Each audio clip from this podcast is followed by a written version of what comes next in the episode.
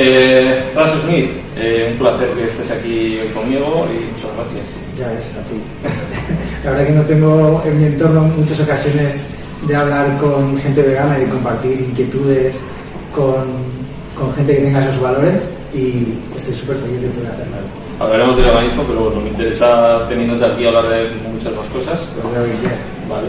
Ah, Pues lo primero quiero, como suelo hacer, que se presente la persona que está aquí. ¿Quién es Ras Smith? Para que la gente que todavía no te conozca, que será poca. ¿Quién es? Buah. Pues, ¿quién es Ras Smith o quién es Jaume? Porque yo que siempre intento diferenciar mucho Claro, yo te llamo Ras, pero Claro, realmente... bueno, pues Ras Smith eh, fue un canal de YouTube que empecé hace más de 12, 13 años, diría de 15, no estoy muy seguro, y fue como un experimento en la universidad. O sea, estudiaba comunicación y nadie nos había hablado de redes sociales. Facebook era una realidad, Twitter era una realidad, YouTube era una realidad y publicidad, ¿cómo puede ser que nadie, bueno, como la facultad de comunicación, que es la que iba, ¿cómo puede ser que nadie nos estuviera enseñando esto? Entonces, pues fue algo que empecé a hacer un poco por, por decir, hostia, se nota que el futuro está por aquí, yo necesito formarme, y necesito- empecé a crear contenido. Y, y a partir de ahí, pues desarrollé un proyecto eh, muy centrado en el público infantil, eh, porque precisamente en aquel momento los vídeos más vistos eran, primero era eh, La casa de Mickey Mouse, el segundo era Colgado en tus manos, lo digo para que un poco en qué época estamos hablando, y todo lo demás eran cuentos infantiles. Entonces había, claro, una demanda de, de- de contenido infantil. Dice, bueno, pues vamos a intentar crear un personaje que sea infantil, que tal, a ver si por ahí podemos también conseguir audiencia y un poco entender cómo funciona esto, ¿no? Eh, sobre todo para enfocarlo al marketing. Y poco a poco, pues eso llevó a que YouTube me premiara con el premio YouTube Next Up, eh, la- se empezó a crear una comunidad alrededor, una comunidad de creadores, llegó septiembre 13, eh, luego a partir de ahí también vinieron otras miles de colaboraciones con marcas, con otros creadores, y todo eso ha llevado hasta pues, a, a una evolución que me ha llevado a entrevistar a políticos, eh, irme a las oficinas de Disney en, en Burbank, en- en, no sé, vivir cosas que pensaba que jamás tendría la oportunidad de vivir. Joder, por lo menos no te puedes quejar, ¿no? Yo creo. Me has dado un poco de envidia. Pues Has tampoco me ha dado mucho y... pero, pero la verdad que es que yo comparo las dos épocas, la que yo viví como creador de contenido en YouTube y la que están viviendo ahora los creadores, y creo que si a nosotros ya nos trataban mal las plataformas, ahora mismo es horrible ser creador de contenido. Ahora nos vamos a meter en ello porque te digo, bueno, vamos a entrar con YouTube. La segunda pregunta, ¿Vale? eh, ¿cómo empiezas tú en YouTube? Bueno, pues casi que te la he contestado. Sí. He fallado tanto en la primera que te la he contestado. Pues empecé así, con, con- por, por- por tener una inquietud. ¿no? Sí. O sea, la motivación fue, fue esa. Eh, y de ahí vamos a septiembre 13. Llega septiembre 13. Sí. Septiembre 13 fue la intención que tenían unos amigos que eran creadores de contenido de irse a vivir juntos y aprovechar esa oportunidad para eh, hacer algo mucho más grande en la creación de contenidos. Que la propia casa fuera un contenido. Y entonces en ese momento nos aliamos con la productora de, de Mol, de Zeppelin, que, que, de realities y de, creación de contenido saben un montón. Eh, y junto a ellos pues construimos una oportunidad o un- una puerta que nos abrió eh, que nos dio paso a muchísimas oportunidades con marcas eh, con otros creadores con a, a tener materiales para producir que pensábamos que, no- que jamás tendríamos acceso a ellos Eh, al final cuando hablas de que llegan las marcas es que llega el dinero y cuando llega el dinero también llega la oportunidad de crear mejor contenido y, y pues es lo que te contaba antes, que yo empecé utilizando mi escoba para... Me digo, he dicho mi escoba como trípode, pero yo utilizaba la escoba para saber dónde me iba a sentar y enfocar Wow. para luego sentarme, porque ahora hay autofocus, pero en aquella época las cámaras no... ¿Y quiénes formabais septiembre 13? Pues éramos Curry, JP, que eran hermanos, Ro, que era la novia de Sí. JP, eh, Chus y yo, La no conozco. Vale. Curry C, ¿no? Curry C. Sí, sí. Vale. ¿Y cuál, cuál? Esta es tercera pregunta. ¿Cuál es la relación actual y con, con todas estas personas? ¿Qué ha pasado? Yo más o menos me he enterado, pero bueno. Es más directo a a serio, ¿eh? a ser bien. Eh, pues mira, si me hubieras hecho esta pregunta hace unos años, me habría dolido mucho, porque eh, la ruptura que hubo fue para mí muy jodida. Em, pero la relación que hay actualmente, o sea, ¿qué ha pasado? Pasó que em, llegó un momento en el que yo no estaba cómodo en esa casa. Yo no estaba cómodo porque, y el principal motivo era porque cada uno empezaba a tener su camino individual. Entonces, mientras teníamos a dos que estaba estudiando, eh, JP estaba con su programa de radio y un grupo de música, Curry estaba sacando un disco y con un grupo que había formado con dos ingleses, y Chus estaba trabajando. Entonces yo me pasaba mucho rato, mucho rato solo. Para mí cada vez tenía menos sentido formar parte de algo en el que cada uno estaba muy claro que empezaba a, dibujar su, propio camino. Y, y, es, y, es, verdad que cuando se proponían para hacer cosas en grupo, eh, cosas muy chulas que nos propusieron, como giras cosas que habían sido chulísimas, eh, pues había personas que no estaban de acuerdo y que no querían, precisamente por esa necesidad de tener su propio camino. Que yo siempre pensaba que era algo compatible, que tú puedes tener tu propia carrera en solitario y luego también puedes tener tu carrera como, como equipo. Y entonces al final eso me fue mermando, me fue mermando, eso se sumó a problemas personales con, sobre todo con JP, eh, discrepaba mucho en muchas decisiones, entre ellas pues, pues, todo esto de oportunidades que perdíamos, y ya otros temas personales que, que ya en alguna ocasión también he dicho en redes, en las que yo no me sentía cómodo en la relación que tenía él con su novia y al final siendo tan amigo yo de los dos para mí era muy incómodo. Entonces, claro, y era también muy temas, temas muy difíciles de tratar. Y luego es que lo que has dicho es que erais un equipo también, ¿no? Es que era mi mejor amigo. Es que era mi mejor amigo. Muy jodido. Eh, así que. Ahora mismo la situación, entonces ya, como has dicho, yo me he quedado con los mejorcitos de esa casa, que son Roy y Chus. O sea, ¿tienes relación con Roy? Bueno, muchísimo. Y me las quiero como. como un montón. Que no, o sea, no quería indagar más, pero bueno, como he visto que hay, había polémicas y tal, que no es salseo, simplemente es, joder, me, me, interesa qué pasó y mira, está guay que ya lo hayas superado en ese aspecto, ¿no? que puedas hablar tranquilamente de ello y, y para situarnos. Y entonces, después de, de esto, me he metido un poco en tu canal y he visto, vamos ya a la, a la cuarta pregunta, ¿has dejado de, de, subir contenido a YouTube, a redes sociales, Instagram? Yo no he dejado de ser creador de contenido, principalmente porque sigo creando contenido aunque no sea en mi canal. Yo trabajo en marketing, en publicidad, y, y yo sigo creando con marcas, ayudándolas en mi día a día. Es mi trabajo así, el trabajo de, de creativo estratégico y es lo que hago con... Yo sigo creando contenido. Mm es verdad que de una forma diferente. Mm. En cuanto a RAS, yo jamás he dicho me voy de YouTube, ni me voy de las redes, ni me voy de nada, porque en el momento en el que yo tenga algo que decir, yo quiero seguir haciendo contenido y quiero seguir formando parte de esa altavoz que es mi canal y son mis redes. De hecho, no creo contenido en YouTube, pero en todo este tiempo sigo creando contenido en Instagram y en Twitter. De alguna forma sigo estando activo y sigo formando ¿Estás menos activo que antes? Creo que me gusta menos la exposición. Vale, o sea, Creo que. O sea, he visto que son todos, posteas sí. mucho menos, con mucha menos frecuencia. Y mucho menos personal. Sí. O sea. ¿Y por qué, por qué ese cambio? O sea, porque llegó un punto en el. Estoy también entrando, porque yo todas estas cosas no me las pregunto demasiado porque. Porque yo suelo saber, en mi cabeza suele saber antes que yo eh, por dónde hay movidas que no me apetece, en las que no me apetece meterme. Entonces voy a intentar mmm, racionalizarlo mientras lo contigo. Llegó un punto en el que yo empecé a crear contenido mucho más adulto, mucho más centrado, o sea, tengo 30 años ya, eh, bueno, voy a cumplir 35 dentro de poco, hablando de cuando hice el salto. Vi un titular que decías algo así de tengo 30 años y quiero seguir... Quiero, quiero hacer el contenido que me apetece hacer con 30 años, ¿no? no o sea, quiero hacer el contenido que hacía con 25. Y, y entonces empecé a meterme mucho más en política. Que aunque ya lo había hecho, y había hecho un vídeo con Pedro Sánchez, otro con Pablo Iglesias, otro con Ya. Pablo Casado, otro con eh, Albert Rivera. Aunque yo me había metido en política, lo había hecho de una forma tan naif que casi no es meterse en política.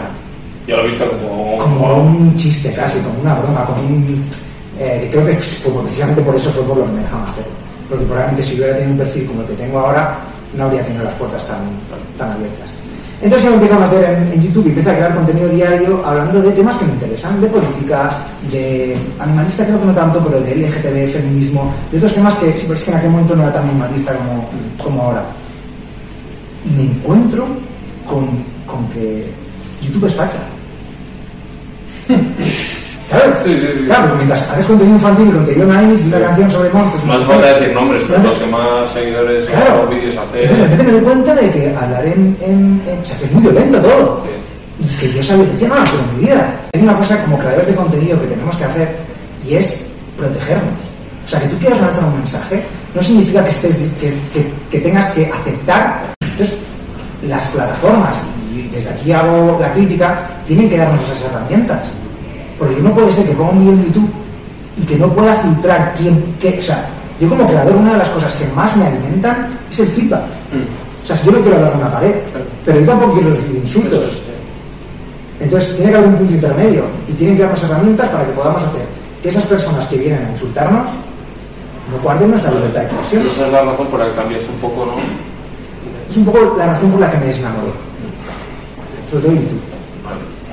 Entonces, pero sí vas a seguir haciendo igual Sí, que otra forma, ¿no? decir. Eso es. Y tengo cosas que decir cada vez últimamente tengo más. Pero ahora mismo, bueno, pues eso. Vale, sí, es que veí un titular que, que ponías que eh, me fui de YouTube porque no sabía qué estaba ocurriendo en la plataforma. Bueno, ya lo sé. Vale. Me gusta saber dónde estoy y a quién estoy dando mi dinero, porque yo no gano dinero yo solo. O sea, yo no quiero que gane mi dinero con, con el odio, por ejemplo.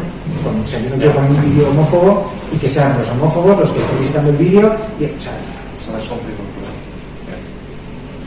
Vale. Yo no quiero hacer un vídeo por el LGTB y que vengan los homófobos a Vale, pues la quinta pregunta eh, sería que yo que estoy empezando a YouTube, ¿qué consejos me das en, hilando con todo esto? que Tanto técnicos, que sabes muchísimo y te admiro mogollón. Bueno, igual dices que no, pero al final controlas, controlas la plataforma porque has estado en ella mucho hace tiempo. con poquito, mucho, que es diferente. Pues eso a mí me viene genial porque yo soy muy rudimentario para los, los medios que uso. Entonces, tanto, ¿qué me recomiendas? Pues lo que has dicho, ¿no? Cómo, cómo llevar, tanto porque llevas muchos años más en redes sociales, que yo al final ya he ido aprendiendo con todo el hate, o ya lo he ido asumiendo y controlando tranquilamente. Entonces, ¿qué, qué me, qué me aconsejas tanto en ese aspecto como en el técnico? que, y esto es muy fácil que caigas en el error, que no tengas miedo a experimentar y a probar, porque es cuando aprendes. Y es verdad que con la crítica tan feroz que hay, con, todo esto que estamos hablando ahora, puede ser que te frenes, que tú mismo seas una, te pongas barreras antes de, de hacer algo. Pero es que si no jamás vas a llegar a, a comprender, a aprender qué es lo que quieres hacer tú, qué es lo que tu audiencia quiere. Porque una cosa que siempre he dicho es que los creadores de contenido conocemos mejor que nadie nuestra audiencia. Que cuando una marca colabora con un creador, no es que tenga que darle libertad creativa, pero tiene que haber un diálogo súper importante, porque si tú quieres meter tu marca en ese canal, no hay nadie, no hay un experto más grande de ese canal que el propio creador.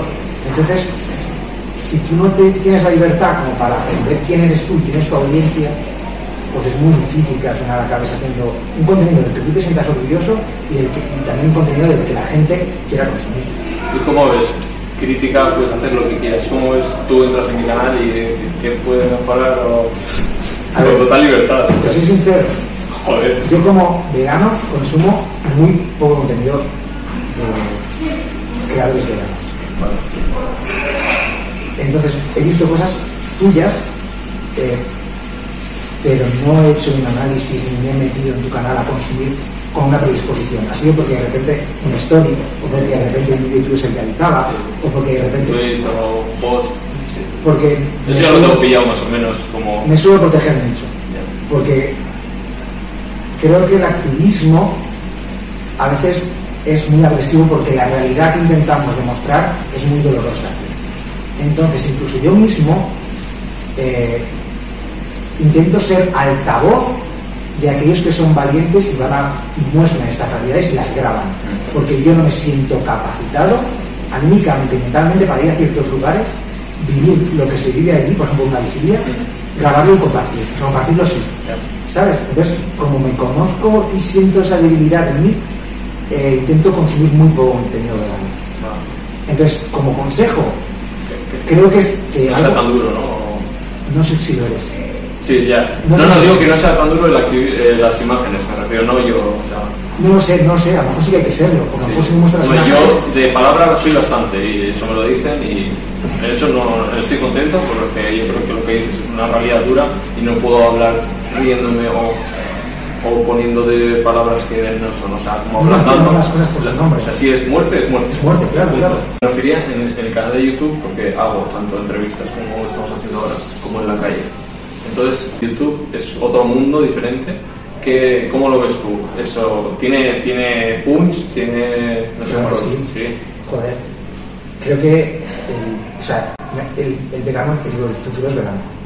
Y eso es algo que, que yo lo tengo clarísimo, o sea, lo tengo clarísimo como, como cristalino, como el agua.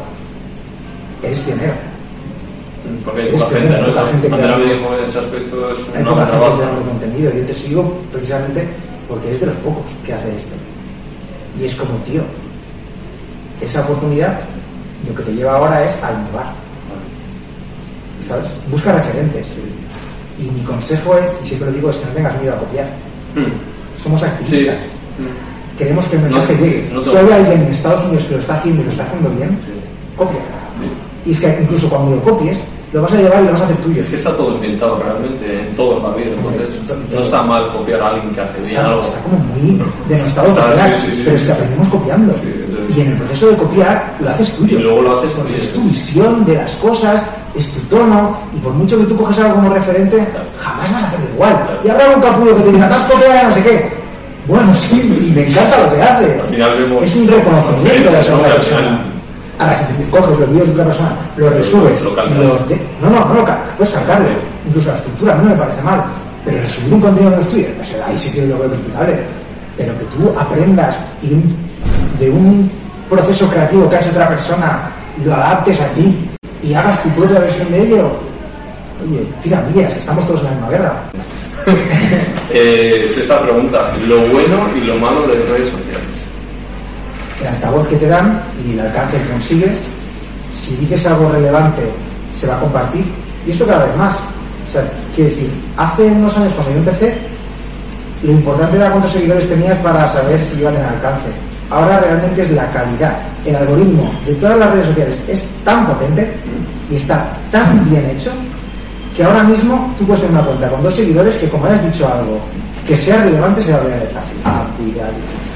Y la mayor prueba de esto es TikTok, que es el que al día de hoy tiene el mejor algoritmo. Que como tú hagas algo que realmente sea de calidad, es que se viraliza al día siguiente.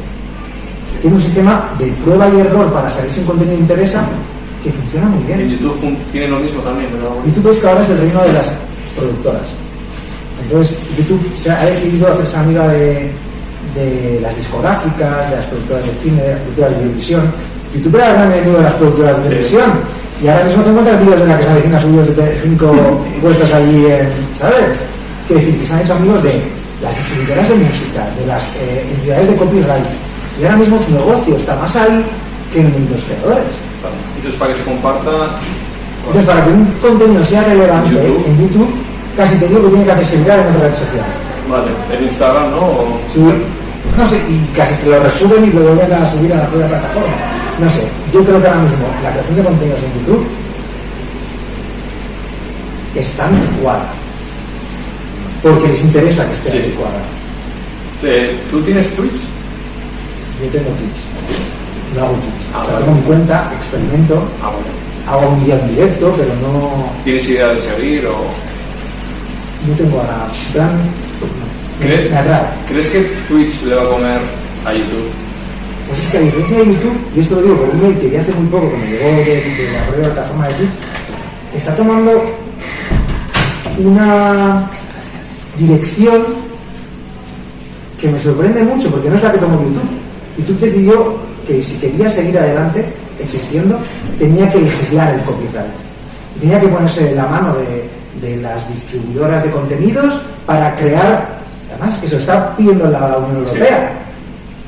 Y en cambio Twitch enviaron otro día un mail a los creadores donde parecía que estaban más del lado de los creadores que de las propias entidades de gestión de derechos. Y no digo que esté mal, digo que me sorprende. Eh, entonces me parece que es una plataforma interesante, precisamente por esa por ese camino tan divergente. No sé si lo podrá mantener a lo largo del tiempo, porque ahora mismo tú puedes hacer un directo y meter casi lo que quieras en Twitch, hay repercusión. Pero es que a mí me cuesta mucho pensar que dentro de un año, de dos años, eso pueda seguir siendo así. O sea, ¿tú crees que Twitch va a bajar y YouTube se va a mantener? Yo creo que va a llegar un momento en el que se van a tener que legislar lo que está pasando ahí. Porque hay gente que tiene derechos de contenidos que se están exponiendo allí y que no los controla. Y yo creo que eso tiene los días contados, no lo sé, ¿eh? pero me parece que al menos es, es interesante ver qué va a pasar con eso. Fíjate que los creadores grandes están en Twitch haciendo un contenido que luego trocean y lo suben a YouTube. Porque saben que, que YouTube no pueden dejarlo de lado. Entonces tú no- me recomiendas seguir en YouTube, o sea, no dejarlo. A mí Twitch además Yo me creo que gusta, estamos me un gusta contenido editar. que puede estar adaptado a todas las redes. El mismo vídeo que estamos haciendo hoy aquí, Claro. puedes cortarlo, emitirlo en Twitch en primicia, eh, luego cortar en trozos pequeños y subirlo a YouTube, por frases o por quotes. Puedes incluso luego subir una versión de Insta Stories Mm. o de eh, Instagram TV. Incluso puedes también los trozos que has cortado y subido a YouTube, subirlos también a Twitter. Al final, cuando subes algo de forma orgánica a la propia plataforma, la plataforma lo suele promocionar más. ¿Sabes? O sea, si tú pones un enlace de YouTube en Twitter, lo va a mostrar menos que Mm. si el propio vídeo está en el propio reproductor de Twitter. Vale.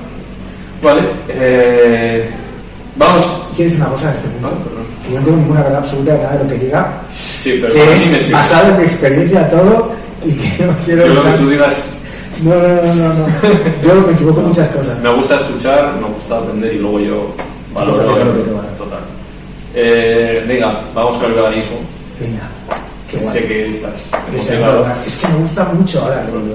Igual que no me gusta consumir contenido, me gusta mucho hablar de ello y no tengo cerca gente a mi alrededor. es curioso porque cuando he entrevistado a otras personas, sí que en algunas es como un tema que, ojo, porque ahora te voy a preguntar, tú cuando hablas de veganismo, o hay influencers, youtubers que me han dicho, yo cuando hablo de veganismo pierdo seguidores.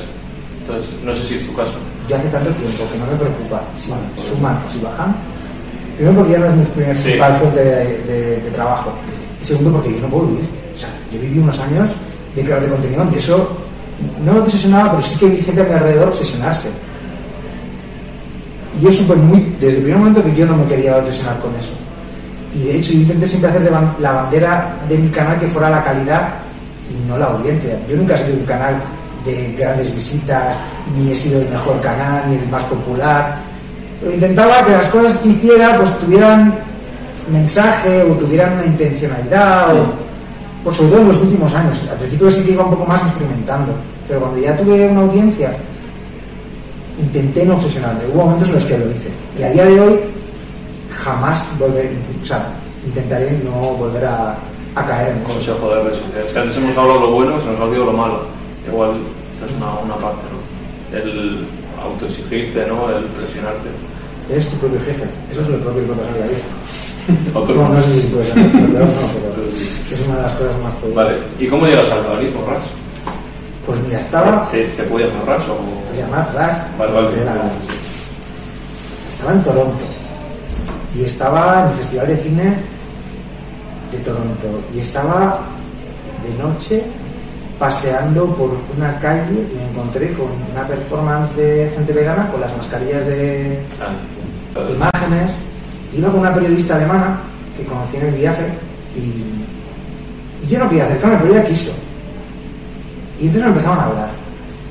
Y yo creo que me dieron un poco regordete y me dijeron, eh, puedes hacerte vegano, las Oreos son veganas. ¿En serio? Me dijeron esa frase. Dentro de una conversación, ¿no? Sí, pero- Pero sí que o sea, me, me plantearon, me enseñaron las imágenes eh, que estaban. Y me pareció súper duro. En ese momento creo que no, me impact- no era consciente de lo que me había impactado. Y me quedé con ese viaje, en ese viaje que, que duró un mes, eh, me quedé dando vueltas al tema. Yo acababa de adoptar un gatito, bueno, hacía ya casi un año, cumplía un año, y a mí también adoptar el gato me hizo ser consciente de lo que era un animal. No sé cómo verbalizarlo, pero yo no era consciente De que sienten sufren, lloran, eh, echan menos, eh, son felices, están tristes. Y cuando me vi, cuando fui consciente de todo eso, yo no podía negar que mi gato fuera el único capaz de todo eso. O sea, mi, mi racionalidad no podía... me- Yo podía haberme metido toda, durante toda la vida un- una tapa en la cabeza y no haber visto eso. Pero el momento que ves que la puerta has entrado un poco y ves un poco de lo que hay, es que es imposible no abrirla de todo. Que no puedes.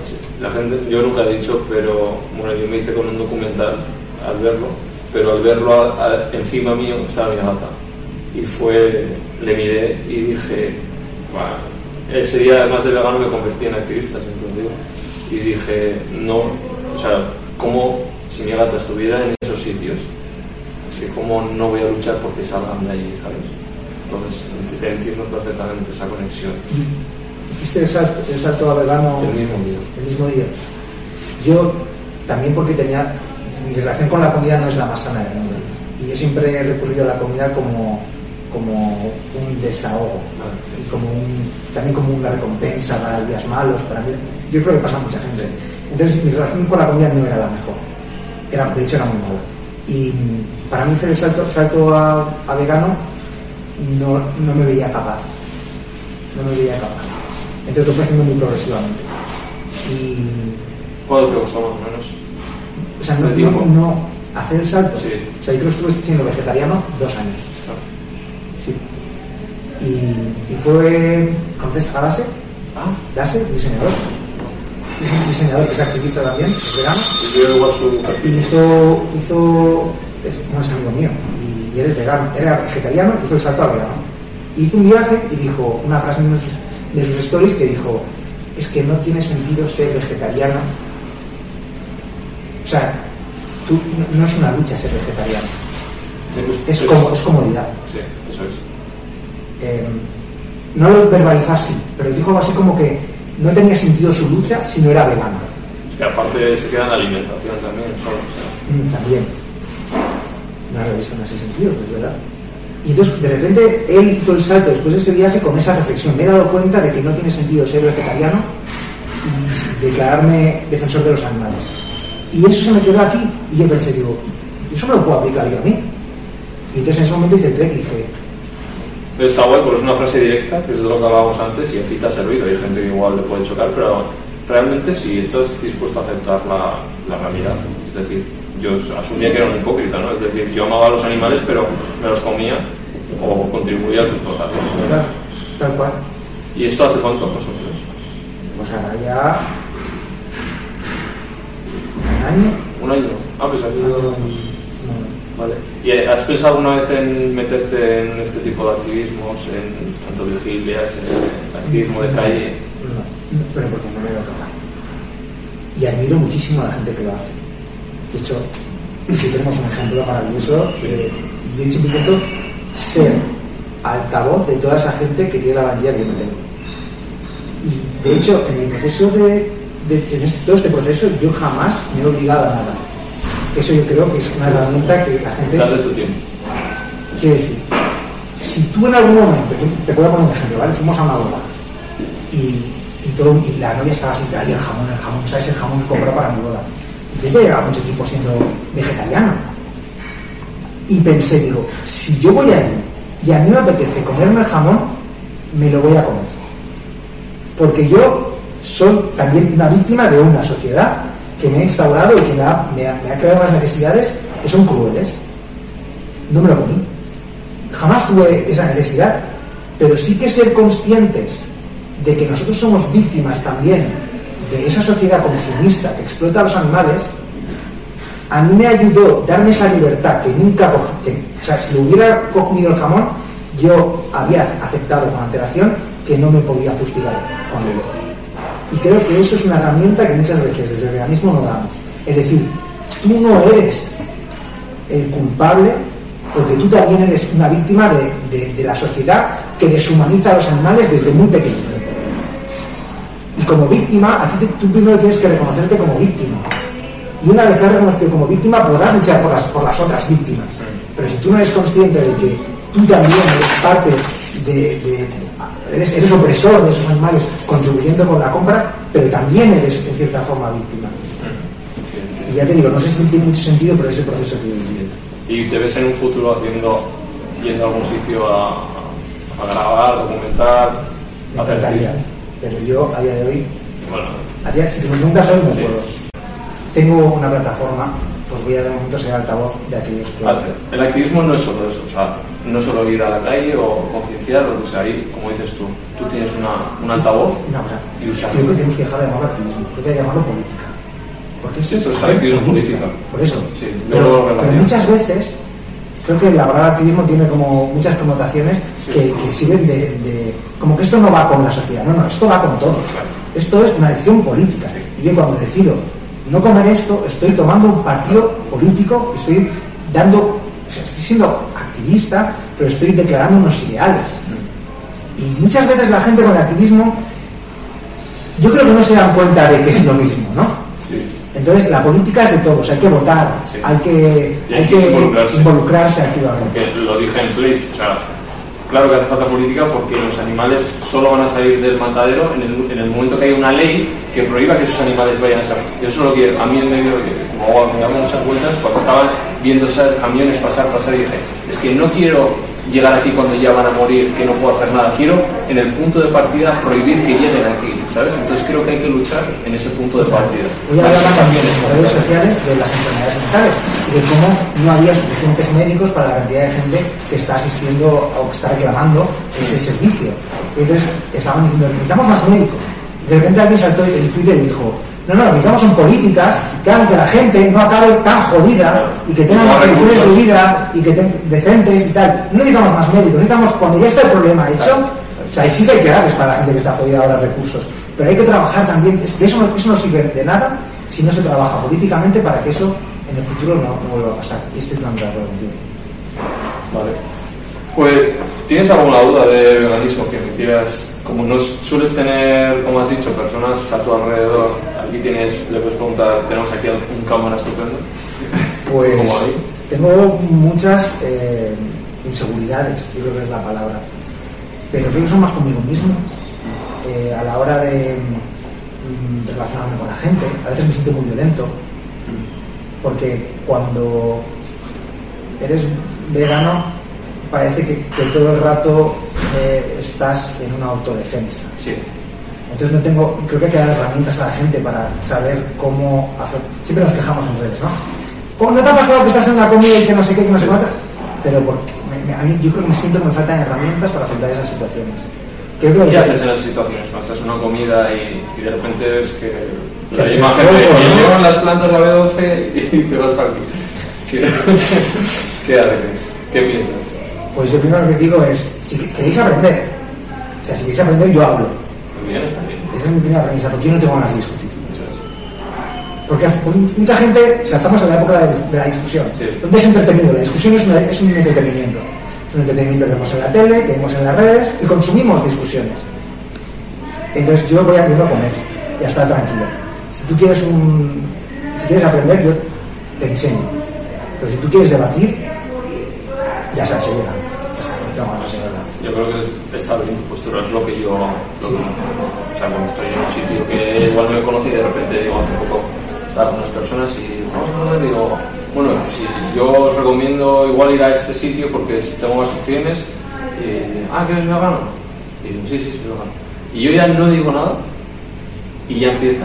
Claro, Pero sí. para la gente tiene que entender que no somos nosotros los que yo no busco, o sea, yo intento pasar, yo bastante hablo de veganismo, como que en mi día normal estar ahí todo el rato eh, diciéndolo, pero ya ves que es decir que eres vegano y son las otras personas las que us- se autodefensan, o sea, porque empiezan, no, yo, a mí me gusta, pero es que eso de que le llaméis a las cosas por el mismo nombre que las nuestras, eso no me gusta.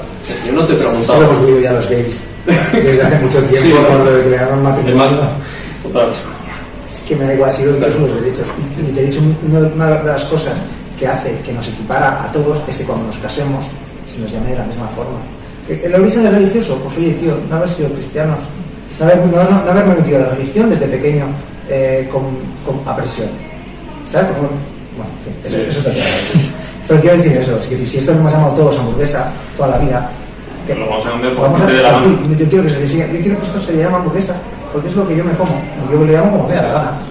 Yo te digo como tú tienes que llamar y tú yo, ¿verdad que no? Pues déjame a mí que vea. Nosotros no les molesta tanto que haya un cadáver encima de la mesa, que igual debería molestarles más, ¿sabes? Pero les molesta un hombre, o sea, da mucho bien. ¿Sabes qué pasa? Que al final cuando tú dices, y esto es lo violento, cuando tú dices que eres vegano, estás poniendo en evidencia toda la violencia implícita que hay ahora mismo en la mesa. Que ellos Entonces, que ellos, que ellos hacen, ¿vale? Claro. Entonces tú no es tu intención hacerlo. Pero en cierta forma, por eso, Por eso yo hice una entrevista de trabajo y me dijeron, pero tú, eh, había como un, un decálogo y decía en el decálogo, eh, como que no tener, no, no meterse en política en ambientes de trabajo. Digo, pues que todo lo que hago es política. Es que todos. Yo lo que decido ponerme de ropa es política, lo que como es política, la forma en la, con la que hablo es política a día de hoy. Si, si, si tengo una forma de hablar inclusiva o no, que eso es una asignatura pendiente mía, Sí. pero bueno, es política. ¿Cómo, ¿Qué crees que le falta al, movimiento? O, o cómo crees que se llegará a conseguir cosas en el? Veganismo, asistensismo, porque bueno, final, liberación animal. Em, todas las cosas empiezan siendo de nicho. Todas, Facebook empezó siendo de nicho, todas las modas, todo, todo- todas las tendencias empiezan siendo de por un nicho. Lo que suele hacer que se conviertan mainstream suele ser los altavoces. Entonces yo creo que necesitamos más referentes desde muy pequeños para los niños y desde muy adultos que tengan grandes altavoces. O sea, está muy bien lo que tú haces. Y las redes sociales hacen que tú tengas un altavoz enorme. Pero si aquí en vez de estar sentado yo, estuviera sentado eh, otra persona con otro tipo de, se te voy a decir, el presidente del un presidente del gobierno que fuera vegano. Que se hablara de veganismo desde una perspectiva vegana, porque se habla de veganismo en la televisión muchas veces, pero desde una perspectiva vegana nunca. O sea, eso yo lo he hecho muchísimo de menos, hay muchos debates de la zona gris o de la Ana rosa, no sé qué, pero jamás con una perspectiva vegana. Y tener una perspectiva vegana no es llevar a un vegano, ¿vale? Porque esto es como ser gay. Ser gay no te excluye de ser homófobo. Tú puedes ser vegano y puedes no ser un buen defensor, Sí. o, puede, o puede no ser un planteamiento, un debate con una pretensión de, de comprender o de entender. Y a veces mezclo temas. Y no, No, no, está- mezclar, no. pero, pero Sí que hacen falta referentes. sí. yo creo que hacen falta referentes de, que sean muy famosos. Por ejemplo, el actor este que hizo Yo- de Joker, Yo que sí, me, ¿No te me está diciendo lo mismo que Andrea. O sea, sí, me dijo lo de es que ese momento para mí fue muy importante. Porque los niños lo que dices tú lo ven, ¿no? Lo, se normaliza, que es algo normal, porque antes era como el vegano es raro, el hippie, no sé qué, no, mira, un actor, te ponen. ¿Cuál de los Avengers es vegano? Claro. ¿Sabes? Sí, sí. Pero con los gays pasaba lo mismo. Pero tú veías una película y decías, ¿cuál hay? Ninguno. Hay ocho tíos y ninguno. Esto no representa la realidad. En cuanto empezamos a tener, en cuanto empecemos a tener referentes en el entretenimiento mainstream, eh, la cosa empezará a cambiar muchísimo. Eso es un camino, pero luego, claro, lo que hemos dicho antes, hace falta política, eh, Claro, claro. mucha lucha. eh, vale. Que a mí me parece que somos tan tibios en este país, con los animales, tan tibios políticamente. O sea, No se incluso Podemos, los- que tiene a una parte, bueno, es que lo de los toros, me parece, es de- de- me parece, es que me duele hablar de esto. Me duele ser consciente de una realidad tan brutal que tiene un único fin de divertirse, es que ya no es ni para alimentarte. Tío, por favor, es de ser troglodita. El futuro será vegano. Buah, pero vamos seguro. Sí. Sí, sí, sí. Sobre todo, igual, sobre todo la alimentación. Por el tema del medio ambiente, yo creo que de una forma u otra es insostenible. O sea, esos son números. Entonces, por lo menos en ese aspecto, luego es que la liberación animal es un blow importante. O sea, Eso tiene que petar. O sea, en el futuro, cuando la gente mire hacia atrás, va a sentir vergüenza. de lo que les hemos hecho a todos. Vergüenza. O sea, cuando. Es que yo no quiero que, si algún día tengo nietos, piensen que yo contribuí a eso. Es que yo incluso soy consciente de los años en los que he comido animales o he comido productos que han contribuido a la explotación de animales y yo siento vergüenza de mí mismo. Me entiendo, porque soy víctima de un sistema que, que- que- que es has- te cultural, has dicho que- era lo correcto. que es cultural, y jamás nadie me ha dado nada pensando que fuera malo. Pero claro, es lo que digo, no, no había referentes. Seamos nosotros los referentes que no tuvimos. Y creemos el contenido nosotros que no tuvimos. Eso yo creo que es lo mejor que podemos hacer. Vale. 8. ¿Qué es para ti el éxito? Pues tío, para mí el éxito está más cerca de poder tener una conversación ahora mismo contigo de algo que me importa un montón que bueno, haberme ido a Disney o haberme ido a, a- Para mí ese es el éxito que mi padre me enseñó, ¿no? El, el- Igual nos buscamos en algo más grande, ¿no? Siempre. Buah, porque yo he aprendido tanto a valorar las pequeñas cosas gracias al veganismo. Pues es que a mí el veganismo me ha cambiado la vida. Es como de repente haber salido de, de, de- de Matrix. De haber dicho, wow, Otra forma de estar en el mundo. estoy en el mundo ahora. Yo, y creo que todavía tengo cosas de las que tengo que despertar, pero estoy ansioso por despertar de esas cosas que me queden. Yo quiero saber la verdad. O sea, yo me tomo la, la pastilla que me enseñe el mundo real, Vale. por mucho lo que sea. vale. Eh, nueve, ¿cuáles son tus objetivos? Tus sueños a día de hoy. A día de hoy, mis objetivos es. eh, yo. Joder, ¿cuáles son tus objetivos? Si no acotas eso más, mis objetivos Lo en general. Eh, bueno, dirigido a lo que he ido un poquito en la entrevista, como tú, como Russell Smith, como creador de contenido. Mira, tengo muchas ganas de crear contenido. Lo que te acabo de decir. El contenido que los niños no tuvieron cuando yo era, cuando yo era- que yo no tuve cuando era pequeño. En todos los sentidos. Y ya no te puedo contar más. Pero quiero volver a crear contenido para niños y quiero hacerlo desde una perspectiva eh, eh, feminista, eh, quiero luchar contra la homofobia, quiero luchar contra las religiones en general. Me parece, es una pelea que yo tengo personal, creo que culturalmente nos ha influido tantísimo la religión, nos ha hecho tantísimo daño durante tantísimos años, que yo creo que es un debate que, que no se tiene igual que con los toros y con, en España. Creo que la religión en España es algo... no, no- no hablo de, la gente religiosa, ¿eh? hablo de, Toda la institución. de la institución y de todo lo que se hace en nombre de Dios y de todo lo que... Es que me parece horrible. Entonces, los quiero crear pequeños, contenido para los más comentado, ¿no? pequeños. para referente, ¿no? para, ser, para tener un, algo de... Vale. Pues vamos a ir acabando la décima. Ya ves que van siendo más facilitas, ha sido un poquito así. Eh, ¿Qué piensas de Ibai De Ibai Vegano. ¿Qué pienso yo, verdad? Pues que está súper bien lo que haces. Sí, muy guay. O sea, no sé, yo había visto gente compartiendo contenido de veganismo, había visto gente activista en redes sociales, pero hay una cosa que me gusta mucho de ti y es que das altavoz a todas las realidades. O sea, tú no solamente te centras en la realidad del que es vegano, sino que también hablas con el que no lo es y debates. Y ese debate es muchas veces las herramientas que yo reclamo, como decía antes. Es cómo afrontar esta conversación, cómo afrontar esta situación. Te encuentras con un cuñado que te dice que no sé.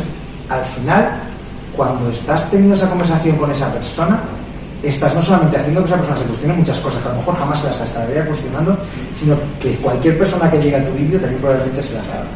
Sí, subí un post de no le digas esto a una persona vegana y alguno ponía, joder, parece que aquí las, y, y digo, las víctimas son los animales, no nosotros en aspecto. Y "Jo, parece que nosotros somos hijos. No, es que hay muchas personas que, sobre todo jóvenes que me escriben, que, que son veganas, veganos y que se encuentran en situaciones que no saben qué decir, que no saben que, que en familia, amigos, que lo pasan mal. Entonces, quiero decir ese contenido porque yo, si tuviera 15 años, me gustaría ver que hay gente que, que me dice, oye, no pasa nada, esto es normal, y, me- sentirme apoyado, ¿no? O sea, al final es una comunidad también y, y hay muchas realidades y muchos contextos que hay que entender. Pues intento un poco que todo el mundo se sienta identificado con eso. Me parece que lo haces muy bien. O sea, yo creo que tú mismo te vas dando de las cosas que puedes hacer mejor, las vas cambiando. Que fallos cometemos todos. El único, el único problema que puedes tener en este proceso es que te vengas abajo por los cuatro gilipollas que a veces hacen más ruido que los 20 que te apoyan. Sí. Entonces, Eso en redes sociales pasa, ¿eh? te ponen mil Pues buenos, te ponen uno malo y eh, protégete. O sea, protégete de verdad. Y no es en plan de te lo digo por decirte. Sí, no, no, no. Porque, Pasa. porque es que no tienes, no, no, o sea, no tienes por qué. Lo más importante es que sigas. Pues se toma la palabra, no. Eh, pues vamos con las tres preguntas que hago todo el mundo. Comida favorita, veggie, obviamente. Mira, favorita. Ay, ay, ay, ay, ay, por favor. A ver, Son las que más me cuesta a la gente. es que me cuesta mucho decidir una sola. pero he descubierto, siendo vegano, que me flipa la verdura. Y hay verduras que yo no comía antes. O sea, los niños espárragos, ¿vale? Me parece que eso es un majar de dioses. Sí, sí. O sea, yo no comía pimientos, yo no comía. Al final, como he restringido tanto los alimentos, alimentos que puedo comer, me, me tengo que Buscar. forzar a, probar cosas nuevas. Y he descubierto que las verduras flipan. verduras. La alcachofa, ya, ya está, la alcachofa. Además, la alcachofa es la, eh, la comida eh, por excelencia de mi pueblo, del Prat. Eh, Dios mío, si algún día podéis venir al patio Bregat y probar las alcachofas, Vale, porque no me gustan, igual. ¡buah! A mí, yo no las, no las había probado nunca. Y, y que era- eran de allí, son autóctonas, eh, hay tienen mucha cultura de alcachofa. Y de repente, un día dije, pues tendré que probar esto, ¿no? Y lo probé y me parecieron... Alcachofas. Entonces, ¿no? Están subestimadas. Vale. Segunda, serie favorita. Serie favorita. Serie favorita. Mira, te voy a recomendar una. No es mi favorita porque no creo, creo que no hay ninguna que me guste por encima de otras. Pero durante el confinamiento estuve viendo. Eh, ostras, es que qué mala leche, tío. Eh, Home Before Dark, que está en Apple TV. Y es, no tiene nada que ver con activismo ni nada. Sí. es, es un thriller que desde la perspectiva de una niña pequeña cuenta cómo resuelve un asesinato. Y yo me lo pasé tan bien durante el confinamiento viéndola por lo bien contada que está, por lo bien grabada que está, por la actuación de la niña que es maravillosa eh, como actriz, que te la, o sea, dentro de poco está en la segunda temporada, así que... Vale. Yo te recomiendo, Muy buen yo te recomiendo Lost. La visto, ¿no? Sí, sí, sí, sí. La vi su día, la Sí. vi. Pero vamos, yo tengo ahí una relación ¿Eh? amor-odio con Sí. ella. Porque soy de los que al final les dejó un poco tibio. Ah, mira, se va a enfadar. Vale. Pero ya me quiere mucho y yo creo que no me lo va a dar cuenta. Yo les pregunté lo del final, ¿eh? porque hasta yo, a ver qué pasó, porque tampoco, o sea, lo entendí creo, pero no sé. Yo recuerdo esa mañana de levantarme por la mañana y ver los comentarios que habían hecho en la mesa redonda del Canal Plus a las 6 de la mañana. Que, claro, ellos, habían hecho su interpretación del final, luego ya había habido la interpretación oficial, entonces ya ellos habían quedado como el culo porque no habían entendido en era el capítulo.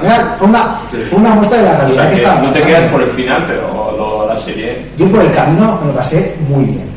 No sé cómo Pero ¿no? ¿Ha envejecido bien? Sí.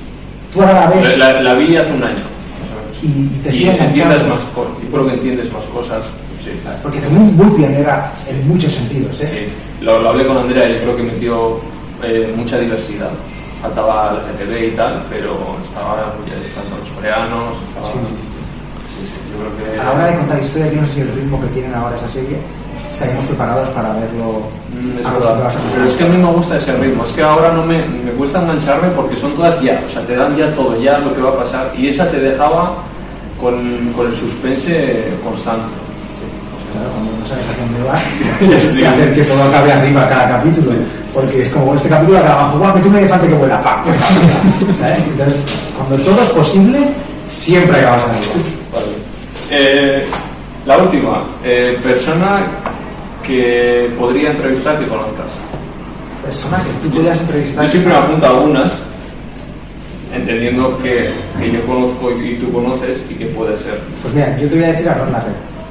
Porque hablando de veganismo, habéis puesto a Roya Melo, ¿no? Porque hablando de veganismo ya fue la primera persona cercana, ella y JP, que JP es bueno. no sé si eran veganos o vegetarianos, no, yo creo que eran veganos. Vamos, meto la mano en el fuego que eran veganos. Eh, y creo que Ro ahora está, eh, es vegetariano. Sí. Pero para mí los dos fueron mis primeros referentes cercanos de esta realidad.